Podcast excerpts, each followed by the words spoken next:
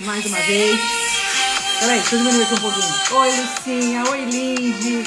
Oi, gente. Prazer ver vocês aqui. Isabela. Ah, o, o Sebastião já chegou. Já tá pedindo para entrar aqui para conversar com a gente. E vai ser com esse homem fantástico, o Seba, Sebastião Zucardi, que está chegando aqui.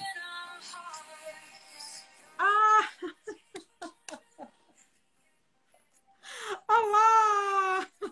Como va? Eu vou bem, e você, meu querido?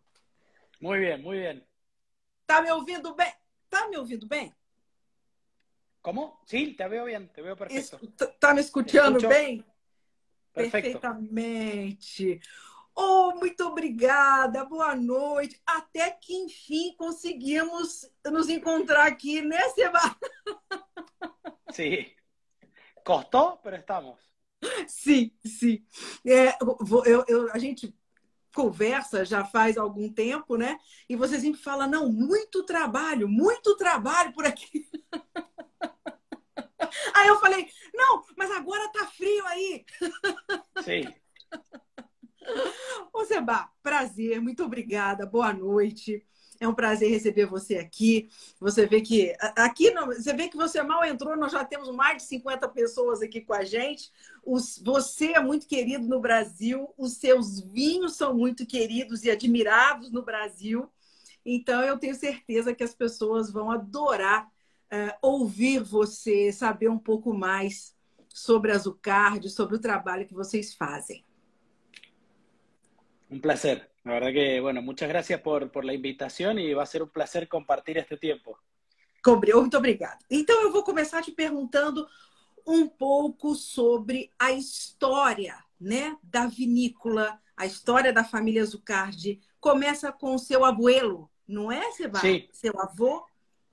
Mi, mi abuelo eh, era ingeniero civil, no, no se dedicaba al vino, eh, y, pero mi abuelo tenía una pasión y una, y una obsesión con el desierto. Entonces, donde nosotros vivimos, porque vivimos aislados de cualquier influencia oceánica, porque estamos muy lejos del Atlántico, pero también porque tenemos la cordillera de los Andes que nos aísla del Pacífico, vivimos en un desierto en altura, donde el riego es eh, esencial para, para poder cultivar. Mi abuelo, en esa obsesión por, por el desierto y con su conocimiento de, como ingeniero, desarrolla en el año 63 un sistema de riego eh, Sí. muy eficiente para la época. Y se compra una pequeña parcela de tierra con la idea de poner su sistema de riego y mostrar cómo su sistema de riego funcionaba. Sí. Y se apasiona, se da cuenta que su vida tenía que ver con la agricultura, que adentro de él había un, un agricultor y decide seguir plantando viñedos. Él es el que, él y mi abuela, mi abuela también fue parte de, esta fundación, siempre trabajaron juntos. Y luego el, gran crecimiento de la familia es cuando mi papá eh, se une a la familia y dice, bueno, yo no quiero estar en la parte de construcción, yo me quiero dedicar a, a la agricultura. Por eso lo que preguntabas, hoy somos la tercera generación eh, en la familia cultivando viñedos y haciendo vino. Sim. E você, é, é, você está dizendo seu abuelo, seu avô, seu pai. E você, né? Co- como é que você é, entrou nessa, né? Nesse negócio? Foi assim, tá no DNA, tá no sangue, é amor desde pequeno, ou você quis fazer outra coisa e depois que entrou pro vinho? Ou foi uma coisa muito natural o seu envolvimento com, com, com, com o vinho? Yo siento que fue muy natural, eh, siento que tuve libertad para elegir, es algo muy importante. En las empresas familiares muchas veces no existe esa libertad y si no está esa libertad, en algún punto es difícil después hacerse cargo responsable de, las decisiones. Pero por el otro lado me crié en un viñedo, mis recuerdos de chico, de toda mi infancia, fueron en un viñedo. Por supuesto, al principio jugando, andando en bicicleta, andando a caballo, yendo a pescar, acompañando a mi papá y a mi abuelo eh, al viñedo.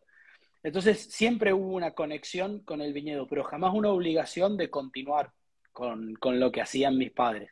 También la mesa familiar fue una mesa llena de vino, donde cada vez que nos sentábamos había vino y nosotros de chicos podíamos empezar a tomar vino con, agua con gas. Era vino con soda. Y, y, las conversaciones en torno a la familia tenían que ver con la agricultura y el vino. Entonces, en algún punto yo me fui decidiendo o convenciendo que quería trabajar con la naturaleza. Hasta que en el colegio secundario, que es un colegio con orientación enológica, me, fui dando cuenta que quería trabajar en lo que hacía mi familia, que me quería dedicar al vino. Y ahí vino una decisión muy importante en, mi vida, que fue que decidí estudiar agronomía. Decidí no estudiar enología y estudiar agronomía. Y ya cuando empecé agronomía ya sabía que me quería, quería acompañar o quería trabajar con, con la familia. Pero la verdad que si yo estoy hoy, Ana, hablando con vos, es porque fue mi eh, elección personal, eh, elegí hacer este camino, tuve libertad tanto de mi papá como de mi mamá para hacerlo y el vino se transformó en mi pasión, en mi vida, en, lo que me interesa. Sí. ¿Você está con cuántos años, Seba? Yo tengo 42 y empecé a trabajar con la familia, a hacer vino a los 19 años. 19. O seu pai ainda participa das decisões assim com você ou você que é o, o chefe, né? A, última palavra é sua. Existe isso assim ou é uma coisa assim meio dividida? Como, como é? Trabajamos en equipo. En la familia trabajamos mi papá, mi hermano y mi hermana, mi hermano Miguel y mi hermana Julia. Por supuesto, cada uno tiene su área de influencia, pero la dirección de la empresa es en conjunto.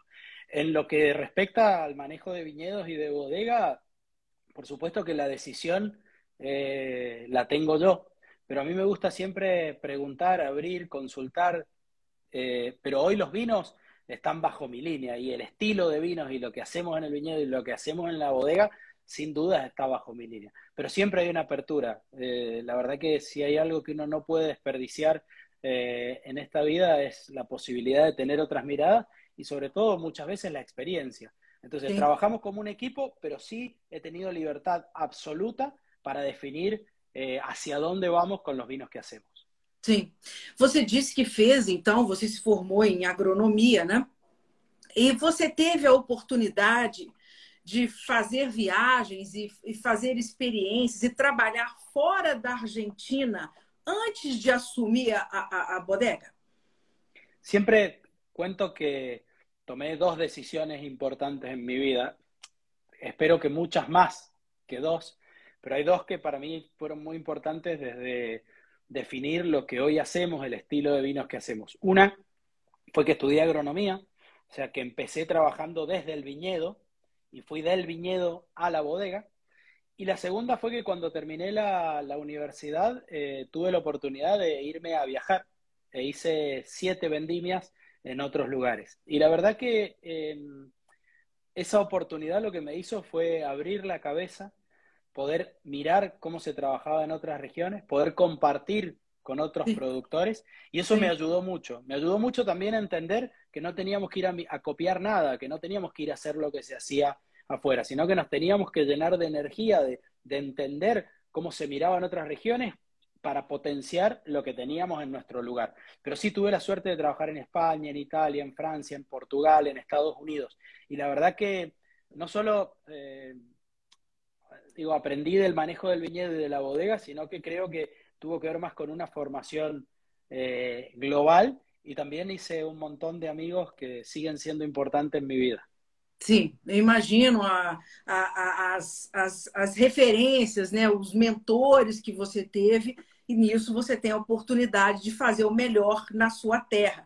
Falando um pouco, então. Ana, pero hay una cosa que es importante. En esta actividad, cuando uno la hace con la dedicación, con la pasión, que el vino es el centro de nuestra vida, tus amigos son otros productores, tus ídolos son otros productores y todo termina alrededor de una mesa y alrededor del vino. Entonces, lo que me pasó con mucha de esta gente es que no solo fueron mis mentores, terminamos enriqueciéndonos hasta el día de hoy y compartiendo, compartiendo todo el tiempo. Sí.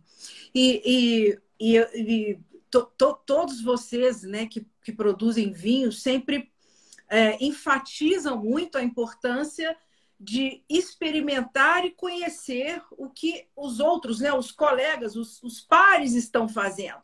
Porque só se evolui quando você tem uma noção da, da universalidade, né, Seba? Porque se você fizer, se você não abrir a cabeça, não entender o que está sendo feito em outras partes, você fica limitado, né?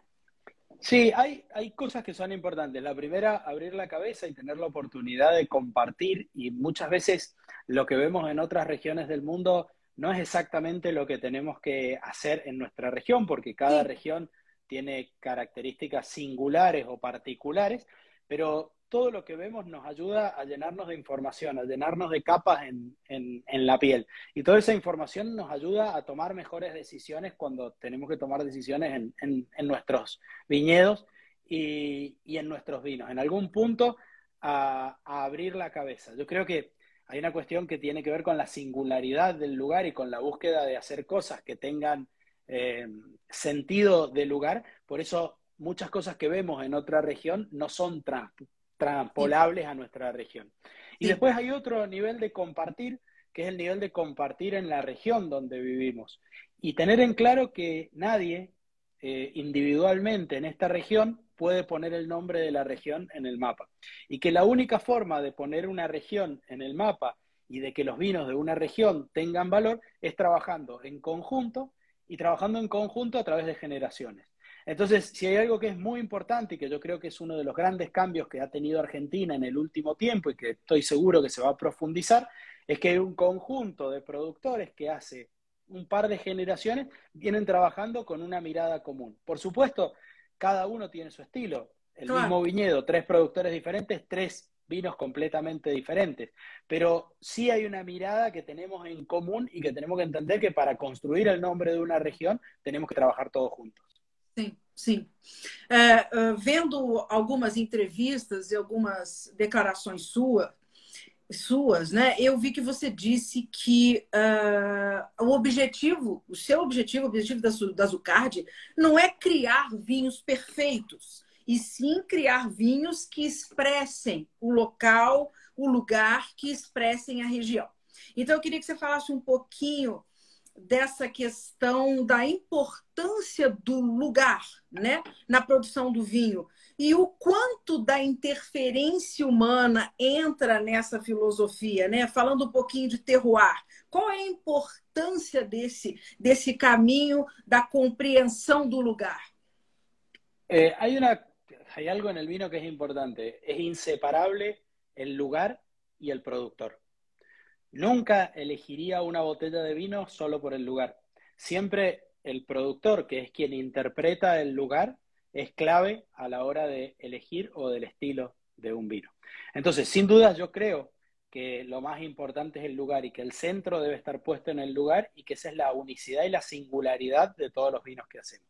Pero quienes interpretan, quienes dan el estilo, eh, la identidad al vino son las personas. Por eso es lo que te decía, ni en la Borgoña, que quizás es el lugar donde tenemos más clasificado el nivel de vino, elegiría un vino solo por la, por la apelación o solo por eh, si es Gran Cru o Premier Cru. Siempre busco el lugar con la persona que, que lo hace. Entonces, la persona no interfiere en algún punto, sino que la persona hace posible y potencia esa expresión del lugar. Desde nuestra óptica lo que buscamos es que el lugar sea lo más importante pero sabemos que la única forma de poner ese lugar en el, centro es con nuestra mirada. Entonces, creemos que vivimos en un gran lugar, creemos que este lugar tiene eh, cosas únicas, cosas irrepetibles, como son la combinación climática que tenemos de un desierto en altura, con una pureza lumínica muy alta, con amplitud térmica y con suelos eh, realmente únicos, porque son suelos que combinan piedras que vienen de la cordillera que tiene son de granito, rocas de granito recubiertas de carbonato de calcio. Y eso es una unicidad. Entonces, vivimos en un lugar único que tiene características muy singulares. Sin dudas, tenemos que hacer vinos que expresen ese lugar, pero sabemos que, quien lo interpreta al lugar es extremadamente importante. Sim, isso, isso, é, isso é importante, né? A questão de quem está fazendo vinho naquele local. Você, você acabou de comentar um pouco da, da do local, né? Da, desse local privilegiado que você está, especificamente Pará Real Altamira, né? E eu, eu, falo um pouquinho desse, desse, desse terroir em específico. Você já falou um pouco aí, né? Questão do, do, do, calcário e tal. O que há de tão especial, especificamente em Altamira, que vocês exploram e que vocês veem muito potencial e que é o grande diferencial do, do local? Bueno, eh, primero Altamira es un pueblo en el sur del Valle de Uco, muy cerca de la cordillera de los Andes. Eh, La primera característica de Altamira, que es una característica en general del Valle de Uco, pero especialmente de las zonas más cercanas a la cordillera, es que podemos cultivar por la altura en zonas frías o frescas. O sea, estamos cultivando en zonas que por la altura y la influencia de la montaña son frescas.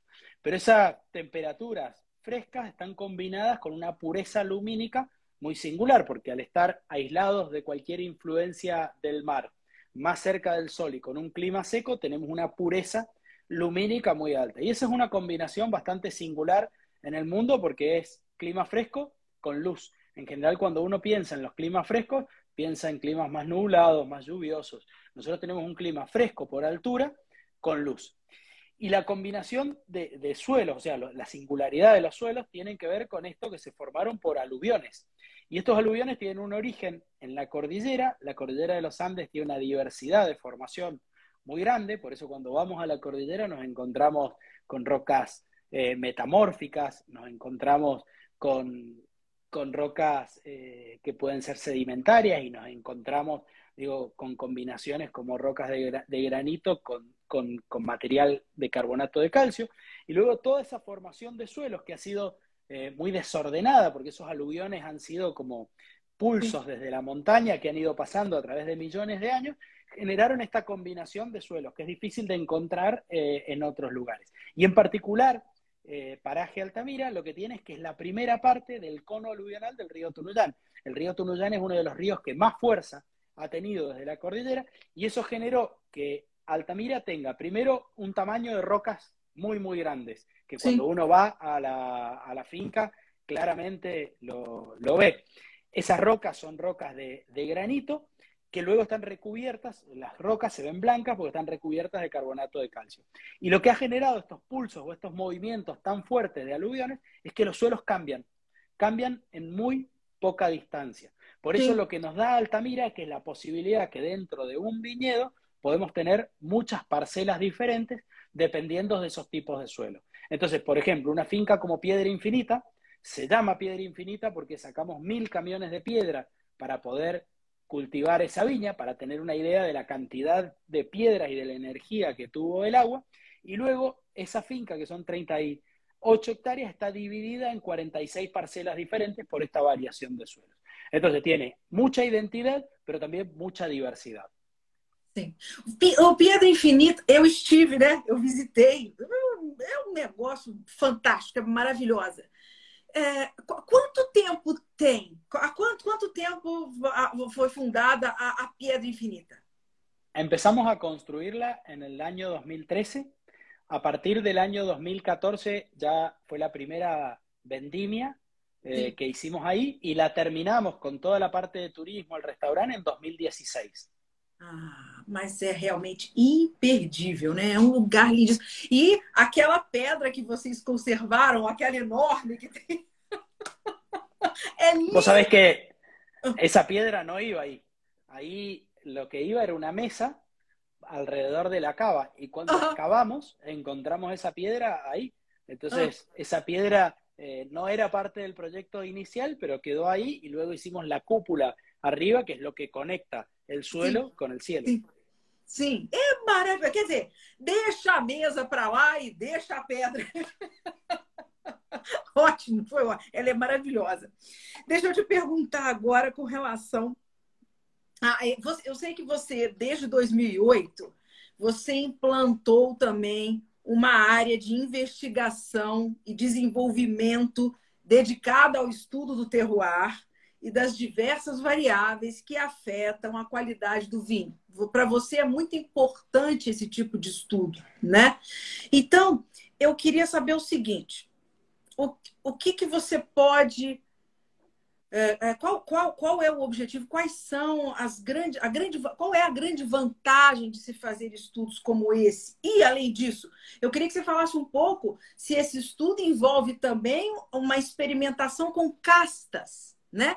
As castas são fundamentais no estudo de cada. Quer dizer, vocês fazem isso estudando castas específicas para cada parcela? Como é que você faz, Seba? Bueno, nosotros cuando te contaba, yo estudié eh, agronomía, entonces mi conocimiento era más del viñedo que de la bodega. Y nosotros veíamos muchas cosas que hacíamos en el viñedo que nos preguntábamos cómo impactaban eh, en el vino. Entonces, en el, año 2009, en el año 2009 le planteó a mi papá armar un área de investigación y desarrollo, que al final el área de investigación y desarrollo era la posibilidad de aprender, la posibilidad de entender todo lo que hacíamos en el viñedo, cómo impactaba eh, en el vino. Entonces, al final eh, fue para mí más un área que de investigación y desarrollo, más de desarrollo e investigación, si lo tuviera que poner en orden. Pero lo que nos pasó es que ese lugar fue un poquito la revolución eh, de, la familia en términos del estilo de vino. Y cuando nos enfocamos y empezamos a pensar qué queríamos hacer, no, no fue la idea de decir, bueno, tenemos que traer castas o variedades de, otros lugares, sino que nos enfocamos mucho en trabajar en una primera etapa con el Malbec y decir, bueno, la variedad que tiene sentido en nuestro lugar es el Malbec, porque tiene que ver con la historia de, nuestro lugar, tiene que ver con la historia de, la región y la historia no nuestra, la historia de un montón de generaciones de, viticultores y nosotros creemos que es la variedad más transparente al lugar. Y a partir de eso fue trabajar mucho desde cultivar en diferentes lugares y ver la expresión en el vino, dentro del mismo lugar diferentes tipos de suelo y ver cómo impactaban en el vino, el mismo viñedo con Malbec cosechado en momentos eh, diferentes. Y eso lo que nos hizo, para, para mí, desde mi punto de vista, nos aceleró Em, la definición del estilo de vino, porque quizás lo que nos hubiera llevado 10 eh, años en alguna forma probando más lentamente, en el área de investigación podíamos avanzar eh, lo que hacíamos en tres años en uno. Entonces, para mí fue un acelerador, pero siempre, a ver, ese acelerador es necesario que haya libertad del otro lado, porque cuando uno se empieza a buscar opciones, a mirar, a entender, también necesitas libertad para hacer eso que íbamos buscando. Entonces, para mí ha sido un área fundamental, un área fundacional dentro del estilo eh, de vinos que, hacemos en la familia y sobre todo la búsqueda ha tenido que ver con lo que hacíamos en el viñedo, cómo impactaba en el vino y el estilo de vinos que queríamos hacer. Sim. Quando você fala desse estilo, né, Zucardi, essa, essa filosofia, como é que você analisa o seu estilo? Qual é o estilo, qual é, qual é a marca registrada dos vinhos da Zuccardi? Yo creo que la, la, identidad de nuestros vinos tiene que ver con, con vinos que buscan expresar con la máxima transparencia eh, lugar donde cultivamos. Y desde expresar con la máxima transparencia, también buscar vinos que tengan balance, que tengan frescura y no basarnos en vinos en algún punto que estén apoyados en la dulzura, sino vinos que estén apoyados en la textura. Por eso eh, si yo te digo qué grandes cambios hicimos y el momento de cosecha fue uno de los grandes cambios, dejar de reducir rendimiento para evitar que la madurez vaya tan rápida, reducir la extracción en la bodega y luego bajamos muchísimo el uso de, madera porque estábamos tratando de evitar la influencia del carvalho como aroma o como sabor en el vino y apoyarnos más en la, en la transparencia del lugar, en que todo lo que encontráramos en el vino, en algún punto, viniera más del lugar que de la bodega. O seu, inclusive as barricas, né, que você usa eh, são sem tosta alguma, né? Você não usa nenhum tipo de, de tosta nas suas barricas, né? Mira, las, las últimas barricas que compramos fueron en el 2014. O sea que hace ya eh, ocho años que no, no compramos una, ninguna barrica. Y las últimas barricas que compramos, desde el 14 hasta el 2010, eran barricas de 500 litros con casi sin, sin tostado. Yo no digo que la madera sea mala o sea buena. En nuestro estilo de vinos, en nuestro lugar, preferimos trabajar con menos cantidad de, de influencia de la madera, porque sentimos que por la luz que tiene nuestro lugar necesita menos eh, microoxigenación durante la crianza y también porque estamos buscando no tener influencia de, aromas que sean externos al lugar. Pero insisto, eso tiene que ver con el estilo y encontramos en el concreto un material muy amigable para nosotros que nos permitió en algún punto sentir que nuestros vinos eran más transparentes al lugar. Sí, ese uso do concreto é, un um espetáculo, né? inclusive, é o nome né, de um dos seus, dos seus vinhos, o Concreto Malbec, né, que é un espectáculo, ¿no? Sí, es una, a ver, nosotros, la verdad que primero hay una cosa que es muy importante. Hoy se ha extendido mucho el uso de concreto, eh, no solo en Argentina, en todo el mundo, pero en Argentina hemos vuelto mucho al concreto. ¿Y por qué uso la palabra vuelto? Porque cuando uno mira las bodegas viejas de, Mendoza, las bodegas antiguas, las bodegas antiguas eran de concreto. Luego, bueno, aparece el acero inoxidable, aparece mucho la barrica como una influencia, llamémosle, más moderna eh, de los años 90. Y la vuelta al hormigón es un poquito volver al futuro, o sea, volvemos a, cosas que tenían que ver con, la tradición. O sea, uno mira las bodegas viejas de Mendoza, viejas, estoy hablando de los 30, los 40, los 50, eran concretos y eran toneles grandes. La barrica chica, la barrica de 225 es algo, te diría, moderno. Ahora, para mí, ¿qué tiene de interesante el concreto? El concreto tiene interesante que no aporta ningún aroma ni ningún sabor al vino, que tiene menos intercambio de oxígeno durante la crianza, que es mucho más eficiente eh, térmicamente y que es un material filosóficamente natural, digo, un material que es hecho con arena, agua, piedra y cemento, que son todas cosas que, se encuentran en, en nuestra región. Ahora, no es un lugar mágico, no es que vos ponés cualquier cosa y tenés un gran vino.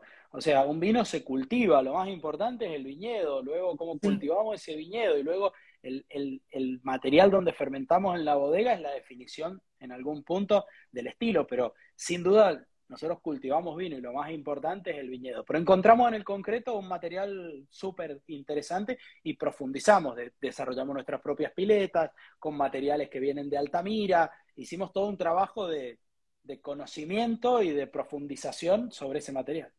É, espetacular. É, é, uma experiência incrível. O seu, seu trabalho é, é incrível. V vamos falar um pouco. Eu estou aqui com dois vinhos seus, mas eu vou até te mostrar outra coisa que eu tenho sua aqui. Estamos com Chardonnay e com Malbec.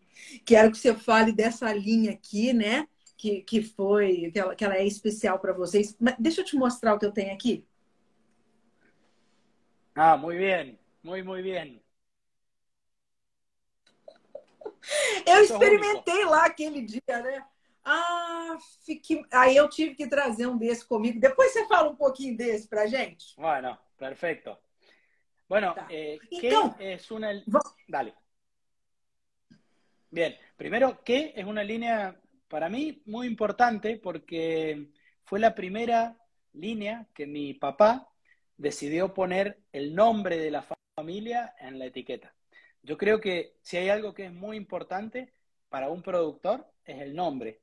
Cuando ponemos el nombre de, la, familia en la, etiqueta, estamos hablando de lo que contábamos recién, de lo más importante, el lugar y la, y la identidad de, de quien lo hace. Entonces, ¿qué fue una línea con la que mi papá empezó en el año 97 y fue como decir, bueno, estamos listos para el paso que viene, estamos listos para hablar eh, de vinos de, un nivel más alto. Entonces, para mí es una línea súper importante y hoy es casi el inicio de los vinos que, hacemos en, la familia. Antes de hablar del, del que Chardonnay, hay algo que es muy importante. Durante muchos años nosotros hablábamos de Mendoza como un lugar para, para Malbec, como un lugar de tintos, Argentina como un lugar de tintos. Pois é, vamos... você sabe, eu ia eu, uma pergunta minha aqui, como Sim. a grande admiradora de castas brancas, de vinho branco, eu ia te perguntar justamente isso. Como você vê as castas brancas na Argentina? Como é que é isso? Conta pra gente. É, é. Para mí, una de las grandes revoluciones que están sucediendo hoy en Argentina es eh, la revalorización de, de, los vinos blancos que, que hacemos. Eh, durante lo que te contaba, durante muchos años Argentina fue considerado como un país de tinto, como un país casi exclusivamente de Malbec. Pero cuando uno mira el Valle de Uco y cuando uno mira las regiones más altas del Valle de Uco, encuentra condiciones fantásticas para, hacer vinos blancos. Primero porque a medida que subimos nos encontramos con zonas más frías, pero también por esa combinación de suelos que, te contaba de rocas de, granito recubiertas de calcario. Entonces, para mí, Argentina, una de las revoluciones más interesantes que, está pasando tiene que ver con los vinos blancos.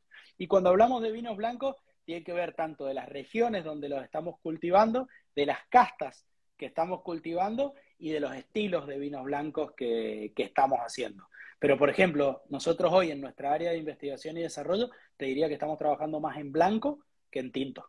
Estamos trabajando mucho más en blanco porque sentimos que es el momento de, de profundizar en el trabajo que estamos haciendo. Ótimo. E aí, com relação às castas brancas, o que, que você planta além da Chardonnay? Bueno, yo creo que eh, Torrontés es una variedad que es parte de nuestra historia. El Torrontés es una variedad nativa eh, de Argentina porque fue un cruzamiento que sucedió entre dos variedades españolas, Moscatel de Alejandría y Listán Prieto. Y en el único país en el mundo que se encuentra torrontés es en Argentina. Y el torrontés se ha extendido y se ha plantado tanto, por eso es la variedad blanca más plantada, por la adaptación que tiene al lugar. Entonces, para mí, torrontés es muy importante dentro de, la historia de Argentina. Hay otra variedad que, siempre estuvo muy relacionada a la tradición de los viticultores, eh, que fue el semillón. Los viejos viñedos de, de Mendoza siempre estaba plantado Malbec y semillón y mucho del Malbec tenía siempre algunas plantas de semillón eh, en el medio. Durante mucho tiempo dejamos de darle importancia al semillón y por suerte desde hace algunos años hay como una vuelta al semillón. Y es una variedad súper interesante. Nosotros estamos plantando semillón porque realmente la adaptación de nuevo que tiene al clima y al lugar es muy interesante. Por eso también es lindo ver cómo viticultores durante generaciones fueron plantando semillón no porque miraban el mercado, sino porque miraban el lugar y encontraban en el lugar que había una adaptación muy, eh, muy buena de esa variedad. Y entonces estamos volviendo a plantar semillón. Y Chardonnay, a nosotros en el Valle de Uco en particular y en las zonas altas, es una variedad que nos gusta porque sentimos que es una variedad que en esos lugares es muy transparente al lugar. Entonces, eh, son las tres variedades que te diría que hoy estamos trabajando con más intensidad en blancos. Você sabe que eu, como eu te falei, sou apaixonada por brancos e lá da, da, da sua casa eu trouxe esse e eu trouxe o seu Semillon. Eu trouxe o Semillon. Bueno, y el Semillon, por ejemplo, vinificamos el, vinificamos el Chardonnay y el Semillon de maneras muy diferentes. El Chardonnay trabajamos, por ejemplo, este que que tenemos tiene 50% fermentado en hormigón y 50% fermentado en barricas de 500 litros. Y el semillón lo fermentamos todo en barricas de 500 litros porque sentimos que necesita más oxígeno durante la crianza. Entonces también depende el lugar, depende la variedad, eh, es, es cómo trabajamos o cómo vinificamos en la bodega. La idea es que no hay reglas, sino que las reglas las vamos construyendo de acuerdo al lugar y a la variedad. ¿Usted tiene espumante?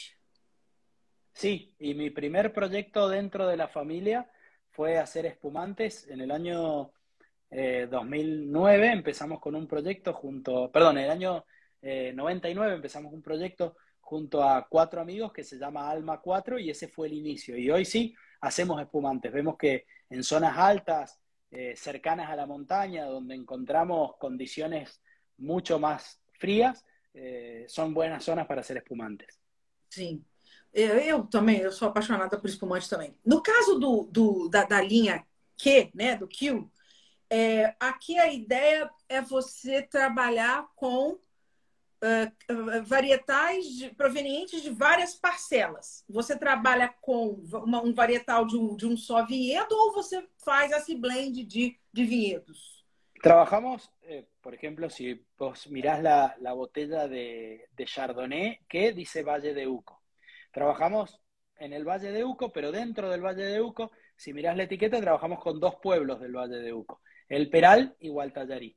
O sea que lo que buscamos en qué es hablar del Valle de Uco, pero dentro del Valle de Uco, de los pueblos donde vienen estos viñedos. ¿Por qué esos dos pueblos? ¿Por qué el Peral y por qué Gualtallarí? Porque son dos lugares que dentro del Valle de Uco sentimos que son muy buenos para blancos.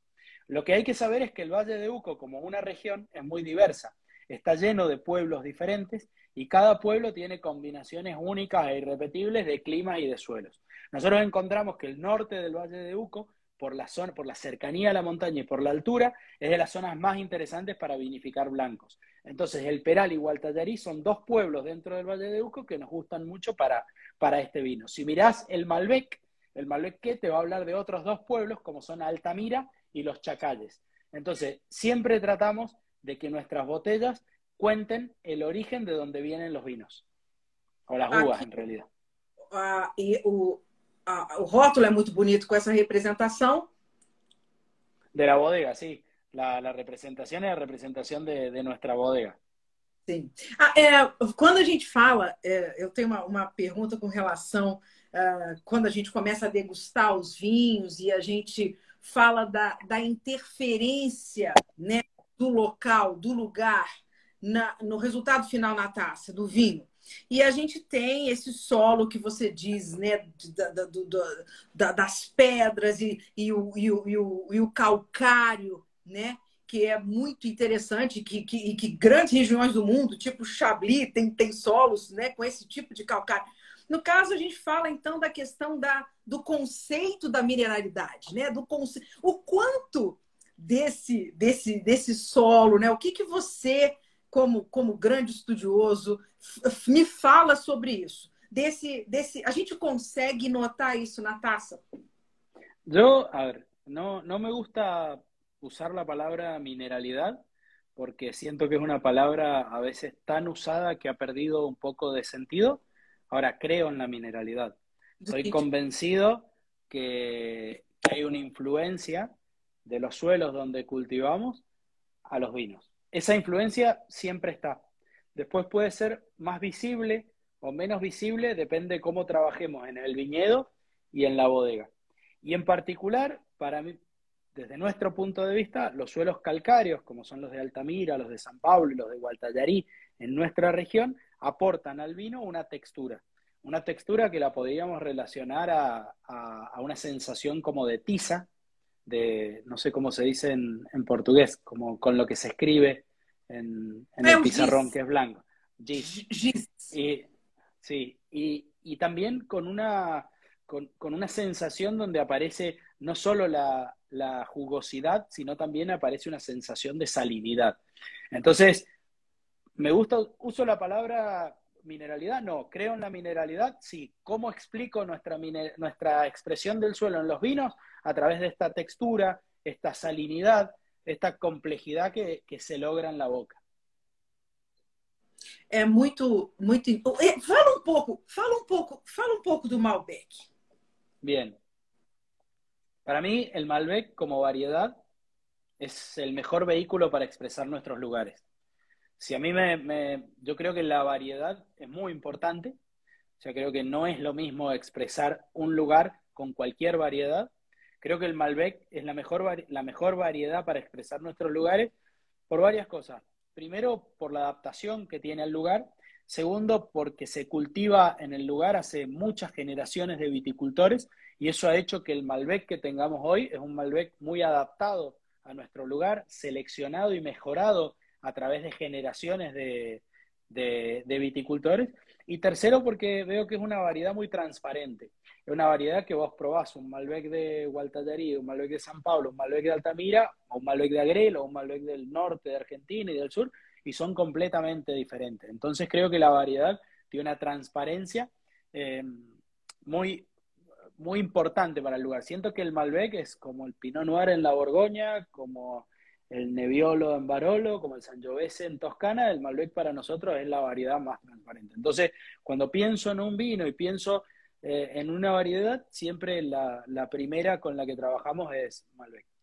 Eh, siento que el Malbec ha tenido toda una, una, idea de una variedad muy concentrada, muy oscura y quizás hasta con mucha dulzura. Y eso ha sido solo una forma de expresar eh, esa variedad en un lugar. Y siento que hay un potencial en, esa variedad y en nuestras regiones, como el Valle de Uco, para expresarlo de una forma diferente, de una forma donde en la nariz no vamos a encontrar solo frutas, sino que vamos a encontrar hierbas, y esas hierbas tienen que ver con la montaña, vamos a encontrar flores, vamos a encontrar una complejidad aromática mucho más grande. Y luego en la boca nos vamos a encontrar con no dulzura, sino jugosidad, pero a la vez una buena eh, acidez una, y una textura. Entonces me parece que fisonómicamente lo que nos vamos a encontrar en un Malbec que es mucho más balance, mucho más equilibrio y mucha más complejidad. Eu acho, eu acho muito interessante que uh, as pessoas normalmente elas uh, falam de uma casta, né? Falam, por exemplo, do Malbec argentino, justamente como se fosse uma coisa só, né? O brasileiro fala assim: eu gosto de Malbec. Só que é, é, é, muito claro isso que você está falando, né? Malbec não é simplesmente sí, um de, de dónde, hecho por quién. Entonces, hay un montón de, de, de, cosas que son importantes a la hora de entender. La variedad es el vehículo de expresión de, del lugar. Eso es lo que para mí es. Pero luego explicar un vino a través de la variedad es llevarlo a un nivel de simplicidad que no alcanza. Vos sí. podés plantar Malbec en Estados Unidos hacer Malbec, en Australia hacer Malbec, en cualquier lugar plantás y haces Malbec. Ahora, cuando hablamos del Valle de Uco, cuando hablamos de Altamira, cuando hablamos de San Pablo, de Gualtembrar algunos lugares, estamos hablando de algo que es único e irrepetible. No se puede lograr esa combinación de cosas en otro lugar en el mundo. Ahora, sí. ¿la variedad es importante? Sí, para mí es súper importante. Pero ¿qué contamos primero? ¿Cómo lo contamos primero? Por eso si uno ve nuestra forma de contarlo, y sí, en qué va a decir Malbec del Valle de Uco y de estos pueblos, pero a medida que nos vamos hacia arriba, vamos a hablar menos de la variedad y vamos a hablar mucho más del origen. Concordo com você. Fantástico. Falando, falando especificamente de, de, de, de, de castas tintas, né? Você tem o EMA, né? O EMA Zucard, que é da sua abuela, né? E você tem o título. Eu, eu, tinha, eu tinha curiosidade de, de perguntar pelo, do, do EMA, é, tanto pela, pela homenagem à sua avó, à sua abuela, mas também pela casta, a Bonarda, né? que é uma casta também muito. Uh, eu não sei, ela é muito importante, muito cada vez mais reconhecida como uma casta que faz vinhos de muito, muito, muita qualidade, né, Seba? Fala um pouquinho da Bonarda, então, para a gente e do EMA. Bueno, eh, primero EMA es un vino que hago en honor a mi abuela y fue el primer vino que, que en algún punto hice en, la bodega. Y mmm, Bonarda es una variedad de origen eh, francés. Durante muchos años pensamos que era una variedad de origen italiano, porque comparte el nombre con una variedad eh, italiana, pero son completamente diferentes. Entonces, una variedad de origen francés que viene de una zona que se llama la Savoy. Esa variedad llegó a través de la inmigración a Argentina, porque nosotros, a mí me gusta decir que Argentina es viejo mundo en el nuevo mundo. O sea, el inicio de nuestra viticultura tiene que ver con una inmigración eh, italiana, española principalmente, que trajeron la tradición eh, no solo de cultivar la viña, sino de beber vino. Y eso hizo que el vino creciera tanto. Y Emma, eh, la Bonarda fue una variedad que se extendió mucho y se extendió mucho en general en zonas de menos altura. ¿Por qué? Porque cuando uno camina a los viñedos, prueba la uva, ves que la variedad tiene una adaptación muy buena a la región, pero también es una variedad que por su característica natural es más productiva que el Malbec. Entonces se, se enfocó mucho en lugares de menos altura y en vinos más de, de volumen. Por lo tanto, en algún punto se dejó de explorar a la Bonarda en la búsqueda del nivel más alto. Cuando empezamos con Emma, mi abuelo había plantado muchos viñedos en una zona muy tradicional de, de Mendoza con Bonarda. Y el desafío fue bueno, vamos a tratar de hacer el mejor vino que podamos con Bonarda. Nos empezamos a enganchar tanto que empezamos a plantar Bonarda en todos nuestros nuevos viñedos. Hoy tenemos Bonarda en San Pablo, Bonarda en Altamira, Bonarda en Gualtallarí. y hemos descubierto para nosotros una cara completamente nueva de la Bonarda. Y estamos convencidos que la Bonarda tiene una historia eh, en el lugar, por eso Emma es la búsqueda de expresar, de mostrar la mejor expresión que podemos hacer nosotros como productores de, de esa variedad. Y la Bonarda, por el otro lado, nos enseñó mucho porque es una variedad muy sensible a la madera. Si el Malbec es muy sensible, la Bonarda es extremadamente sensible. Entonces, la Bonarda también nos enseñó mucho en el trabajo con hormigón, con concreto. Fantástico. E com relação, eu quero que você fale também um pouquinho da Cabernet Franc, que também tem feito vinhos incríveis. Vocês têm, vocês feito vinhos incríveis de Cabernet Franc por aí também? Sí, es, muy interesante lo que está pasando con Cabernet Franc. Cabernet Franc no es una variedad que llegó tan históricamente como la Bonarda o el Malbec, sino que es una variedad que llegó relativamente hace poco, pero el Cabernet Franc está creciendo y se está desarrollando porque realmente es una variedad que encontró muy buena adaptación eh, en el lugar.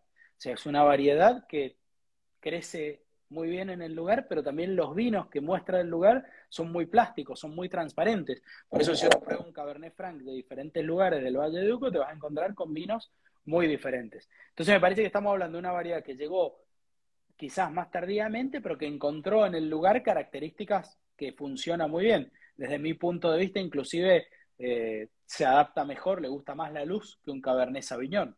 Entonces, me parece que, es una variedad a súper tener en cuenta. De nuevo, si me preguntas a mí, tengo que, que, expresar el lugar a través de una variedad, sin duda siento que el Malbec es la que mejor se adapta pero encuentro en la Bonarda, hablando de castas tintas, y en el Cabernet Franc, dos variedades que tienen muy buena adaptación al lugar. Sim.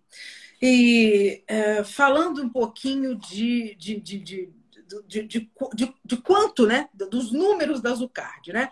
Você tem quantas castas plantadas no, no final das contas? Quantos rótulos você tem? Qual é a produção? Não sei. Não sei. Não, a ver, manejamos Eh, unas 300 hectáreas de, viñedo, en, todas en el Valle de Uco y en tres regiones diferentes, en Altamira, en San Pablo y en Gualtallarí. Esas 300 hectáreas están divididas en ocho viñedos diferentes, cada viñedo tiene su particularidad, su identidad y tratamos de hacer vinos que vienen de, de esos lugares. Ahora, si me preguntas así cuántos rótulos tenemos, no me acuerdo, pero tenemos muchos porque uno va vas haciendo, vas aprendiendo, vas... Eh, pero si uno mira, también tenemos muchos, porque hay, hay muchas cosas que hablamos del lugar. Por ejemplo, una línea como Polígonos tiene tres Malbec de tres pueblos diferentes, tres Cabernet Franc de tres pueblos diferentes.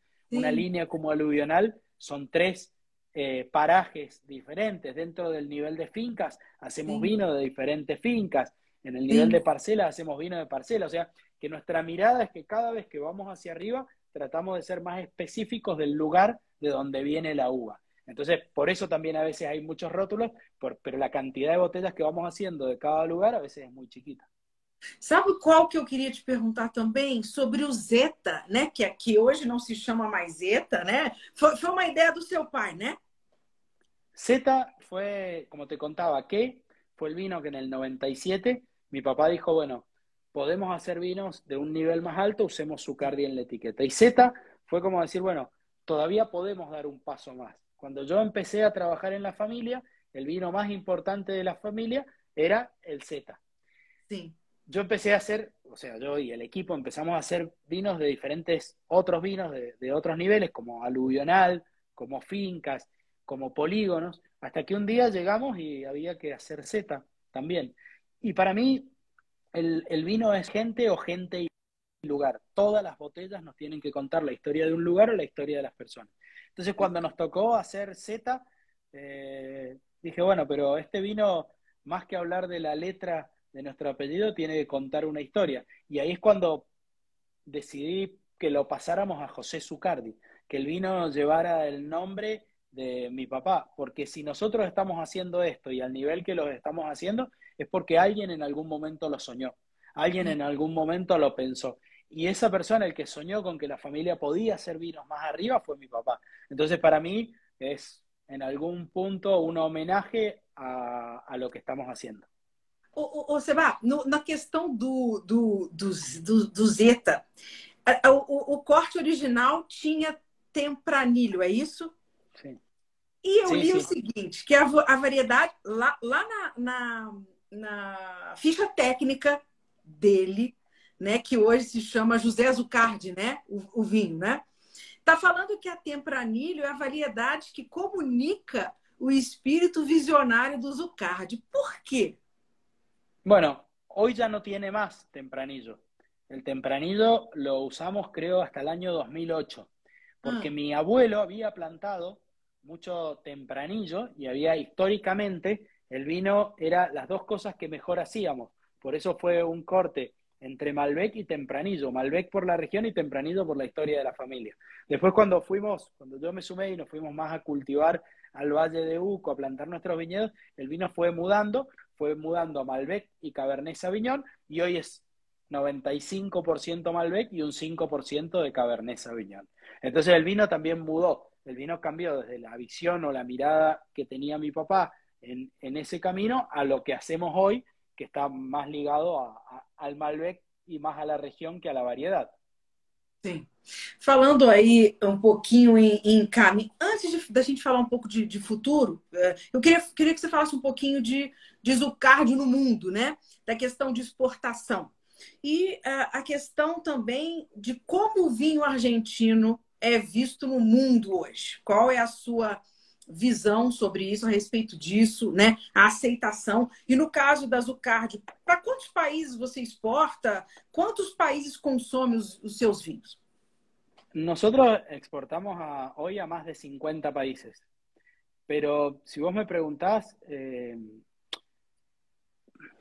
cómo está el vino argentino en el mundo, yo creo que sin duda lo que ha pasado en Argentina en cuanto a los vinos es impresionante hoy. Los vinos que estamos produciendo hoy no, no se han hecho nunca en la región. Y eso no es el resultado de una generación, es el resultado del trabajo de generaciones en la misma dirección.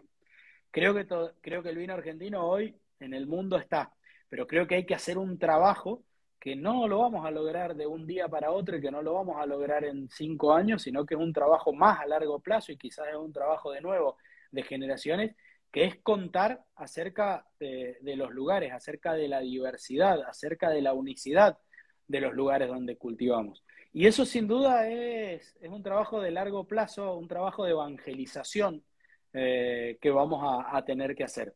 Por eso hoy a nosotros, hoy a nuestra generación, no solo alcanza con hacer los vinos, sino que tenemos que salir a contarlos. Pero hay algo que es muy importante, esto no lo puedo hacer ni yo ni ningún productor individualmente. Este es un trabajo que tenemos que hacer en conjunto, todos los productores saliendo a contarlo. Yo soy un optimista, porque creo que no se puede hacer agricultura sin optimismo. Eh, es la única forma de llevar adelante un viñedo. Yo creo que, que, vamos por el buen camino, que hay que seguir trabajando, que hay que seguir apostando, que hay que seguir poniendo eh, energía, pero que si no hacíamos el proceso de entender los lugares, tener los vinos que tenemos, es difícil salir a contarlos. Entonces, desde el punto de vista de los lugares, confío y creo que no tenemos nada que envidiarle a ningún lugar del mundo. Tenemos lugares que tienen el potencial eh, para, para jugar en el primer nivel. Después, hay una historia en la región, hay un conocimiento, hay una tradición, hay unicidad. Eh, después, hay gente que entiende los lugares y que estamos haciendo vinos que cuentan la historia de esos lugares. Bueno, hay que dedicar el tiempo que sea necesario a evangelizar. Sim. Uh, com relação, me, me fala um pouco com relação ao Brasil. A relação, né? Argentina, Brasil, tirando o futebol. Mas como é que é o consumo do teu vinho aqui no Brasil? E como é que você vê o consumidor brasileiro? Você acha que o brasileiro está aprendendo a tomar vinho, Seba? Yo creo que, yo creo que Brasil es un mercado súper importante para Argentina, quizás de los más importantes. Eh, primero por cercanía, eh, sí. finalmente estamos al lado. Eh, entonces, y creo que también esa cercanía nos hace a nosotros mucho más accesible pero también a Brasil mirar mucho más Argentina. Después, por la conexión que tenemos a través del turismo, por ejemplo, la cantidad de, de brasileros viniendo a hacer enoturismo y eso acelera muchísimo el proceso de, de, de, conocimiento, de formación y en algún punto de placer, porque el vino también es placer, podemos hablar muchas cosas, pero, pero es placer. Entonces yo creo que por el tamaño que tiene Brasil, por la potencialidad de crecimiento y por la cercanía, es uno de los mercados más importantes para Argentina. Tiene una barrera grande que es el valor del vino, que es un valor muy alto cuando uno compara con cómo llega el vino a otros países, cómo llega a Estados Unidos, cómo llega, cuánto vale el vino acá y cuánto vale en Brasil. Entonces tiene esa barrera que tiene que ver con el precio, pero cuando uno mira el camino que está haciendo Argentina, el crecimiento que ha tenido Argentina, la cantidad de brasileños que vienen a visitarnos y la apertura que hay, para mí es uno de los mercados más, más importantes para, para Argentina en el futuro. Sim, sim. É, e realmente o, os brasileiros admiram e gostam muito, né? O brasileiro parece que compreende bem os vinhos, ou pelo menos né, consome bem os vinhos de vocês. É, é, é uma, uma aceitação muito grande. Acho que essa coisa de, ser, de sermos irmãos mesmo, né? E com relação a, a, a, a essa preocupação, você já falou um pouquinho de toda essa sua tendência de menos barrica, a, a substituição, a, a eu queria que você falasse um pouco para mim da questão da sustentabilidade, né? De, de, desse, desse caminho que o mundo está seguindo agora, com essa preocupação com o meio ambiente, a questão de, de da, do, do, câmbio climático né, que a gente está passando. Você está sentindo isso aí, Mendonça? Que passos você está aí? Quais os, as, as precauções que você está tomando com relação a essas preocupações? El, a ver, no hay vino sin posibilidad de un ambiente eh, sostenible y mejorando. O sea, nosotros cultivamos lo que yo le voy a dejar a la generación que viene, y no hablo de mi familia, sino a la generación que viene, en general es un lugar de cultivo, un lugar que tiene que estar en, en equilibrio y potencialmente mejor inclusive de lo que lo recibimos nosotros. Entonces la sostenibilidad no es una opinión, es una condición en lo que hacemos. Eso por un lado. Y por el otro lado, el tema del cambio climático, yo creo que nosotros hoy tenemos una situación privilegiada en cuanto a temperaturas, porque no es claro el aumento de temperaturas, sí tenemos una gran amenaza, que es la disponibilidad de agua de la cordillera. O sea, lo que vemos es que tenemos menos nieve en la cordillera en promedio en los últimos años, entonces por ahí la, la influencia de, del cambio climático se nos acelera más eh, a través de, la disponibilidad de agua que de los cambios de temperatura. Pero bueno, es algo que tenemos que estar muy cerca, tenemos que estar mirándolo. El uso eficiente del agua es una de las condiciones de sostenibilidad más importantes que tenemos por delante. Pero insisto, no, no es opinable, es una condición frente a la que nos enfrentamos y nosotros tenemos que dejar el lugar mejor de lo que lo recibimos. Sí, com certeza. Seba, me fala agora uma coisa. De todos os seus filhos, né? De todos os vinhos que você já fez. Ah, fala um pouco desse. Ah, eu amei esse. Bueno, eso es un vino, es un vino naranjo, que es un vino blanco de Chardonnay fermentado con la piel. Sí. Un vino lo fermentamos con la piel y lo dejamos con la piel durante tres meses. Y, y, ahí lo ponemos en botella. Entonces entra dentro de la categoría de un vino naranjo. Esas son experimentaciones que vamos haciendo, porque el vino es nuestra vida, y algunas las vamos embotellando y las vamos mostrando. Pero es un vino que solo se puede comprar en la bodega hoy. Sí, ese es exclusivo. Fantástico. ¿Y por qué que es Holidays in the Sun? Porque es eso, es en algún punto la experimentación, son las vacaciones en el sol, ¿no? Cuando uno tiene, piensa en la libertad, piensa en, en, en experimentar y nos gustó eso. E a cor dele, né? Lembra muito o sol, enfim, né? Eu adorei esse vinho. Me, me fala do, de todos esses meninos que você já fez. É, é, é todo, todo, todo, enólogo, todo pai, né? Você tem filhos, Seba? Sim, dois, dois hijas. Duas, meni duas meninas? Duas meninas. Duas meninas, duas. Ah, que legal. É, de, de todos os seus vinhos, você tem algum predileto Tipo assim, você já fez um que você falou assim, nossa, esse vinho, esse vinho eu mandei bem, esse eu arrasei. No, hay, hay, hay, a ver, todos los vinos son en algún punto importantes, pero hay vinos que sí son centrales en la vida de uno. Y por ahí, concreto es un vino central, Piedra Infinita es un vino muy importante para nosotros, Fósil es otro vino muy importante, pero en definitiva, eh, todos los vinos tienen una historia particular y singular dentro de lo que hacemos. Entonces es difícil decir este o este. pero hay algunos vinos que son muy importantes por lo que significaron. Fósil, concreto, piedra infinita, las parcelas. Sim. E, tem, e qual é o seu, a, o seu goal né, como winemaker? Você já atingiu no caso, você, o que você já sonhou, né? O que você sonhou, você já atingiu ou você tem aí mais alguma coisa que você quer alcançar? La, la agricultura es una actividad de, de, todos los días donde nunca se llega a ningún lugar. El desafío más grande que tenemos como agricultores es conocer eh, nuestro lugar y estamos en constante evolución y en constante camino. Entonces, eh, para mí es, eh, no, no, no, sé si hay un lugar a donde vamos a llegar. Eh, es un camino que vamos haciendo y es un camino donde siempre que caminamos el viñedo somos diferentes y lo miramos de una manera diferente. Entonces eso hace que lo que parezca que es lo mismo cambia absolutamente todo el tiempo. Ojalá pueda ser vinos que cuenten la historia de ese lugar, que tengan nuestra identidad y que cada año expresen la variabilidad que, tiene el año. Pero al final eh, entender el lugar donde cultivamos o poder llevarlo a la máxima expresión parecen cosas sencillas, pero son cosas de una complejidad altíssima. Sim. E Seba, minha última pergunta para você é qual é o seu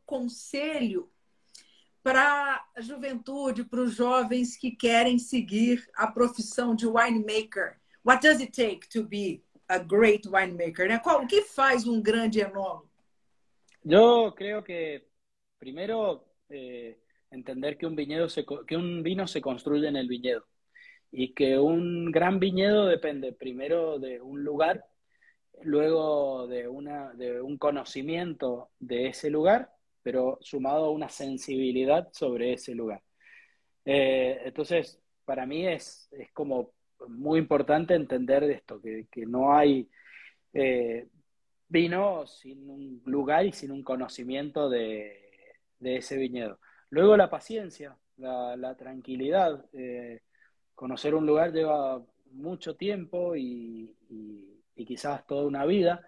Entonces, tener paciencia para poder hacer el camino y luego poner el corazón eh, en lo que hacemos. Esta es una actividad que necesita de mucha disciplina, que necesita de mucha obediencia. Eh, entonces, así como paciencia, también humildad a la hora de, de hacer lo que hacemos. Sim, sim. Eu falei que seria última, mas eu gostaria de saber o seguinte também: como você gostaria de ser lembrado para gerações futuras? O que, que você quer significar nesse, nesse mundinho do vinho aqui? O que, que você quer deixar de, de, de legado aí para quem vem? Me falta mucho, todavía tengo muchas vendimias por hacer. No, no, no, no, no, no tengo, no, creo que no creo en la trascendencia. Creo que, que uno tiene que, que, hacer lo que cree en el lugar, no, cuando esto se acaba uno no tiene que dejar nada, no, no, no considero que la trascendencia sea algo importante, considero que, que, lo que hacemos en algún punto tiene mucho que ver con, con nuestra con nuestra mirada, con lo que sentimos en el momento, más que con, con dejar cosas. Eh, espero dejar buenas botellas de vino, con eso sería suficiente. Deixará, deixará várias, a gente tá bem. Seba, muito, muitas graças. Um prazer. Muito obrigada. É um prazer falar com você. Parabéns pelo seu trabalho. Muito obrigada. Um prazer, Ana. Eh? Um, um prazer. Um brinde. Um brinde a você, Salud. um brinde a gente, né? Salu. Obrigada a todos que estiveram aqui com a gente. Até a próxima. Um beijo, Seba. Obrigada. Boa noite. Tchau, tchau. Tchau, tchau.